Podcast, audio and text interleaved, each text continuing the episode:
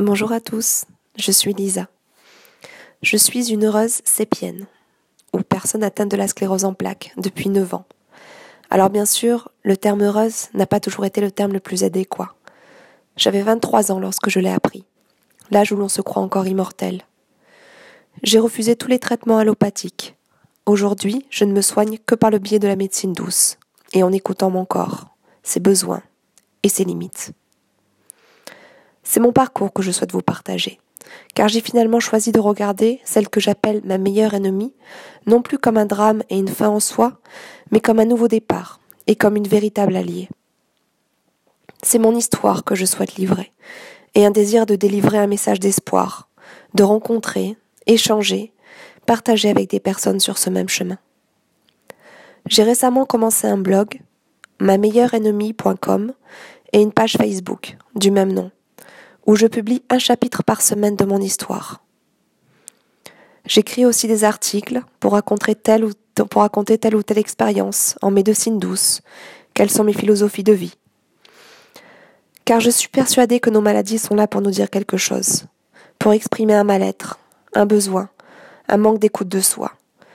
Je crois fortement en la relation corps-esprit et travaille de plus en plus avec des personnes sur ce chemin. Aujourd'hui, je vais vous raconter le chapitre 7. Toujours dans le choc, je vous parlerai des effets secondaires des bolus de cortisone sur moi. Pour rappel, dans le chapitre 6, je, décrivais en quoi consistait exactement la sclérose en plaques. En effet, au fil des années, je me suis vraiment rendu compte que, même si le nom de cette maladie fait peur, au fond, peu de gens savent réellement à quoi s'en tenir sur ce qu'elle implique réellement. Une fois le diagnostic posé, en ce qui me concerne, je découvris donc les effets secondaires des bolus de cortisone, qui était le traitement proposé par l'hôpital. En fait, la marche à suivre, lors d'une poussée trop forte, consiste à stopper le plus rapidement possible l'inflammation. Et, en médecine allopathique, cela se fait sous la forme de bolus de cortisone. Le terme n'est pas effrayant en soi. Pour moi, ça sonnerait presque avec bonus, où je faisais même le rapprochement avec les bolets de cidre que j'adore prendre quand je mange une crêperie. Je m'imaginais avec un de ces bols en terre, cuite, en train d'ingurgiter de la cortisone. Mais en réalité, il s'agissait d'injections, par perfusion, d'un gramme de cortisone par jour, pendant plusieurs jours consécutifs. Suivant l'intensité de la poussée, cela peut varier entre 3 et 5 jours. Je commençais donc ce traitement pendant trois jours, à raison d'une à deux heures par jour à l'hôpital. Je devais pointer, entre guillemets, les matins à onze heures, et je me retrouvais dans une salle entourée de personnes, assis sur des chaises avec une aiguille plantée dans leurs bras, et une poche remplie de liquide qui s'écoulait lentement dans leur corps. Au début, je pensais n'être en présence que de personnes atteintes de la sclérose en plaques. Mais rapidement, en voyant arriver une dame qui n'avait plus de cheveux, je commençais à comprendre que les personnes présentes souffraient d'autres maux que les miens. Je me sentis brusquement comme une étrangère, comme une usurpatrice. Parce qu'après tout, moi, ça n'était qu'une petite sclérose en plaques. Ça n'avait rien à voir avec ce que vous traversez, vous, tout autour de moi. C'était un petit peu comme si je n'avais aucune légitimité à être dans cette salle. Ou du moins, aucune légitimité que je me donnais. La première fois, ma mère vint avec moi. Mais il me fut rapidement trop difficile de soutenir son regard et sa peine pendant deux heures, et j'annonçai que j'irais seule les jours suivants. Mes parents m'accompagnaient, me déposaient devant l'hôpital, et revenaient me chercher deux heures plus tard. Je n'avais à ce moment-là aucun effet secondaire de ces bolus de cortisone. J'arrivais donc le deuxième jour seule dans cette pièce. J'étais, de très loin, la plus jeune, et je cherchais en vain à croiser un regard, un sourire. Je me disais que nous vivions tous quelque chose de difficile, et je voulais partager ce moment-là avec ces personnes. Mais je m'aperçus que leur regard me fuyait. En réalité, je me rendis vite compte qu'il n'y avait aucun échange. Chacun venait, disait à peine bonjour, se mettait dans son coin, avec son livre ou devant une télé, subissait son traitement et repartait aussi vite qu'il était venu.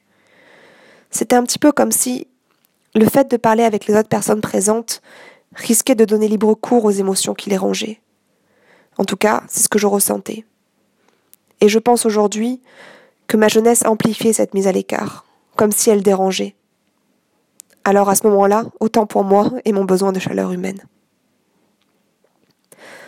Au bout de ces trois jours, je récupérais ma sensibilité assez rapidement. Je ne revis même pas le neurologue qui m'avait annoncé le diagnostic. Pour eux, la poussée avait été enrayée, leur travail était fini. Jusqu'à la prochaine éventuellement. Mais si j'étais guérie, entre guillemets, de ma poussée, il me restait désormais à découvrir que les effets secondaires du bolus de cortisone pouvaient me procurer. Après chaque séance, mes muscles étaient atrophiés. À la fin de la dernière séance, je peinais beaucoup à me tenir debout en sortant, et j'étais épuisée. Je devais m'appuyer sur mon père pour marcher au retour jusqu'à la voiture. Bien évidemment, le régime sans sel était très strict, mais ce que je découvris fut l'effet stimulant de la cortisone. Alors que mon corps criait grâce pour que je puisse m'endormir, cette dernière m'empêchait de fermer l'œil, me donnant l'impression d'avoir avalé une dizaine de cafés juste avant d'aller me coucher. Au bout de trois nuits à ce rythme, et le temps que la cortisone quitte entièrement mon système, je ne dormais plus que grâce aux somnifères. Et puis, quelques jours après, à la suite d'une douche chaude, je découvris aussi sur mon corps l'apparition de petits bulbes, qui disparurent dans les deux heures qui suivirent. Ils n'étaient pas urticants, ça ne me grattait pas, mais ils étaient juste très désagréables au toucher, comme s'ils étaient gorgés d'eau. Le lendemain, la même chose se produisit.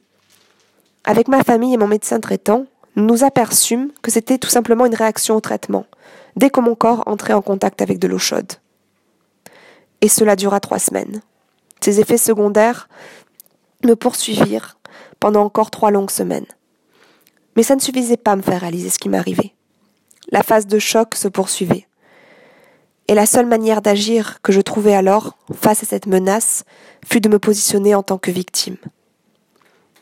Vous découvrirez la suite dans le chapitre 8, qui sera mis en ligne la semaine prochaine.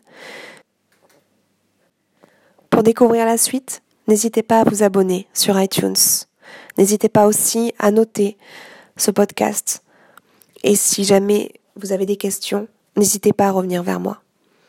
À très bientôt, à la semaine prochaine. Au revoir.